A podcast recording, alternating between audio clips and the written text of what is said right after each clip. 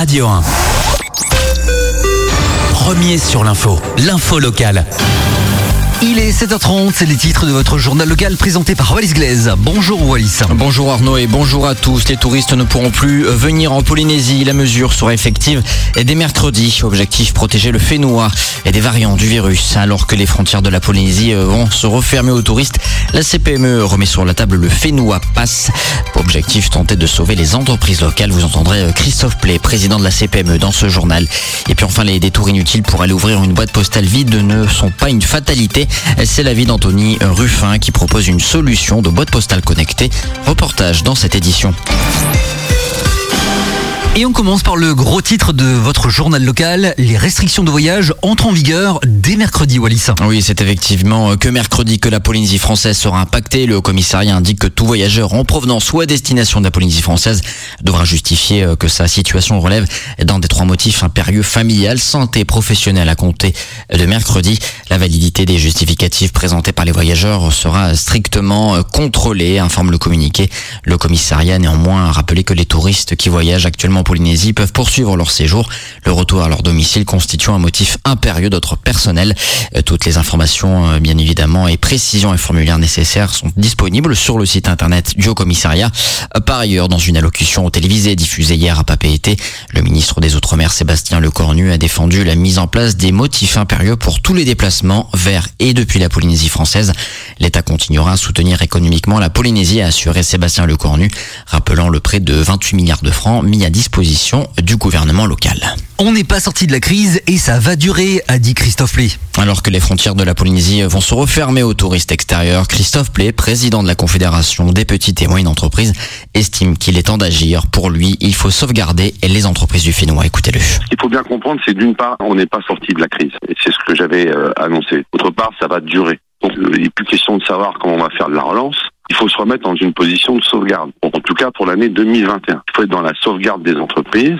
Et le fonctionnement peut se faire avec comme principe que ce qui fonctionne, en tout cas toutes les parties économiques qui peuvent fonctionner en endogène fonctionnent, et puis d'aller sauver les, parties, notamment le tourisme, euh, aller les aider par des moyens qu'on avait évoqués, c'est-à-dire faire des zones franches, faire en sorte qu'il y ait de la solidarité de l'ensemble de l'économie par rapport à ce système-là. Il faut prévoir un plan pour faire du sauvetage des entreprises dans la durée, parce que 2021 ne sera certainement pas euh, la sortie de crise, en tout cas pas pour tout de suite.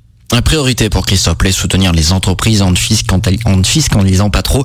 Il demande de nouvelles mesures afin de pouvoir tenir dans la durée. Euh, les bonnets du, du, fonds de solidarité ont été relevés, les secteurs ont été élargis. Donc nous, on va communiquer effectivement sur ce fonds de solidarité qui s'installe dans le temps, un peu plus élargi, mais voilà, ça n'aidera pas. Il faut dire aussi que les sommes vont augmenter sur le fonds de solidarité. Donc il faut bien rester à l'écoute, mais enfin, les dossiers sont très compliqués quand même. C'est pas des bonnes nouvelles pour la Polynésie en attendant pour le moment. On a déjà loupé le premier code pour ouvrir vite, pour avoir 25 chambres à Bora. Ça, on l'a loupé. Là, le cas va se représenter une deuxième fois. On va refermer. On est descendu à 25-30 cas par jour pour essayer de maîtriser le virus. Voilà, donc il faut absolument pas qu'on ait le variant qui débarque en Polynésie, parce qu'alors là, c'est une catastrophe.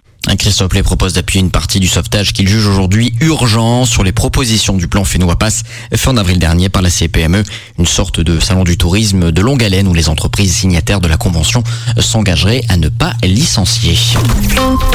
Thank you. Bilan 2021, les contentieux électoraux gonflent les chiffres du tribunal administratif. Le tribunal administratif ne fait pas de rentrée solennelle comme le tribunal de première instance ou la cour d'appel, mais il est eu d'usage de faire le bilan de cette année écoulée.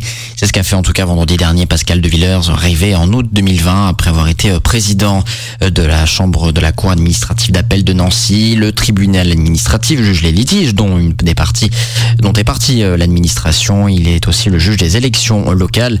Et c'est ce dernier point qui explique principalement l'augmentation de 42% du nombre de requêtes traitées en 2020. Écoutez-le. C'est une grosse progression puisqu'il y avait eu 42 affaires en 2019, on en a 72 en 2020. Ça correspond à l'introduction de recours de plus en plus nombreux d'avocats, de personnes qui soit sont, soit ont été incarcérées à Mutania et qui se plaignent notamment à la suite de l'intervention d'un arrêt de la Cour européenne des droits de l'homme qui avait condamné la France au début de l'année 2020 pour le traitement indigne réservé à ces détenus, particulièrement à Nutania justement, et donc dans euh, la foulée de cette décision, les affaires se sont multipliées et le tribunal indemnise euh, assez euh, fréquemment, quasiment à chaque fois, mais selon des montants très variables en fonction d'une analyse très précise justement de ces conditions de détention.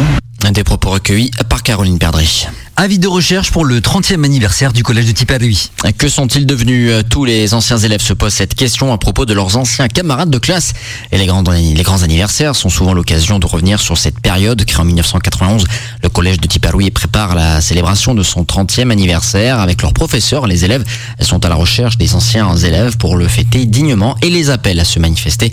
Un questionnaire en ligne est disponible pour faciliter la démarche. Les anciens élèves pourront ainsi indiquer où ils vivent aujourd'hui et ce qu'ils font dans la vie. Les organisateurs de l'événement demandent également aux anciens élèves de leur transmettre des photos. Elles peuvent également être adressées à l'adresse électronique suivante collège et si on connectait les boîtes postales pour économiser des trajets Les détours inutiles pour aller ouvrir une boîte postale vide ne sont pas une fatalité. C'est en tout cas ce que s'est dit Anthony Ruffin, qui est à l'origine de ce tout nouveau projet. Résultat, pour les trois quarts des Polynésiens interrogés, deux passages sur cinq à la poste ne servent qu'à se rendre compte d'une absence de courrier. Écoutez-le. En fait, je me suis aperçu que je perdais un temps fou à aller vérifier si j'avais du courrier ou non dans ma boîte postale, alors qu'elle était vide une fois sur deux. Du coup, bah, j'ai fait une étude. Euh, le premier point, c'est que il y a des gens qui habitent loin de leur boîte postale parce que quand ils déménagent, ils gardent leur boîte postale. Il y a des gens qui habitent à Paea et qui ont une boîte postale à Pirée. Le deuxième point, bah, c'est que même quand on habite pas très loin de la poste, on sait jamais quand on doit s'arrêter pour aller vérifier. Et le troisième point, bah, c'est que quand on y va, moi j'ai fait une étude où 75% des utilisateurs disent que deux fois sur cinq, elle est vide. On génère des déplacements inutilement euh, à Tahiti. Un tout problème, sa solution, celle qui est développée depuis avril par Anthony Ruffin, s'appelle Nautibost et a intégré la cinquième promotion de l'incubateur Prism à la CCSM en septembre dernier. L'idée permettra à chaque usager de recevoir une notification à chaque fois qu'une lettre ou un colis est reçu dans sa boîte postale. Nautipost répond à cette problématique de déplacement avec un capteur que vous insérez dans votre boîte postale et d'un accès annuel à une plateforme digitale pour recevoir les notifications. C'est un accès annuel parce que ça passe par un réseau qu'on appelle euh, réseau 0G un réseau basse consommation. C'est des réseaux qui sont assez nouveaux, euh, qui sont en plein déploiement euh, partout dans le monde. L'intérêt des réseaux 0G, c'est que ça consomme très peu d'énergie, ça envoie très peu de données euh, par jour, et donc pour Notipost, on utilise un capteur qui est autonome pendant 10 ans sans recharge. Innovation 100% polynésienne, Notipost affiche, affiche ses ambitions. L'idée c'est d'utiliser un peu la particularité polynésienne euh, d'avoir euh, énormément de boîtes postales pour créer euh, une, expérience et une expertise que Notipost pourrait développer après sur d'autres marchés à l'export parce qu'on sait que dans le monde il y a des centaines de millions de boîtes postales avec des utilisateurs qui ont exactement les mêmes problématiques. On a l'Australie, la Nouvelle-Zélande, les États-Unis, en Europe il y a également la Belgique, la Suisse, la France. Et puis après, il y a tout le marché africain. Actuellement, euh, dans les recherches que j'ai pu faire, il n'y a aucun pays qui propose de boîte postale connectée. Vous pouvez suivre l'évolution du projet Notipost sur son site ou sur sa page Facebook. Merci beaucoup d'avoir suivi ce journal.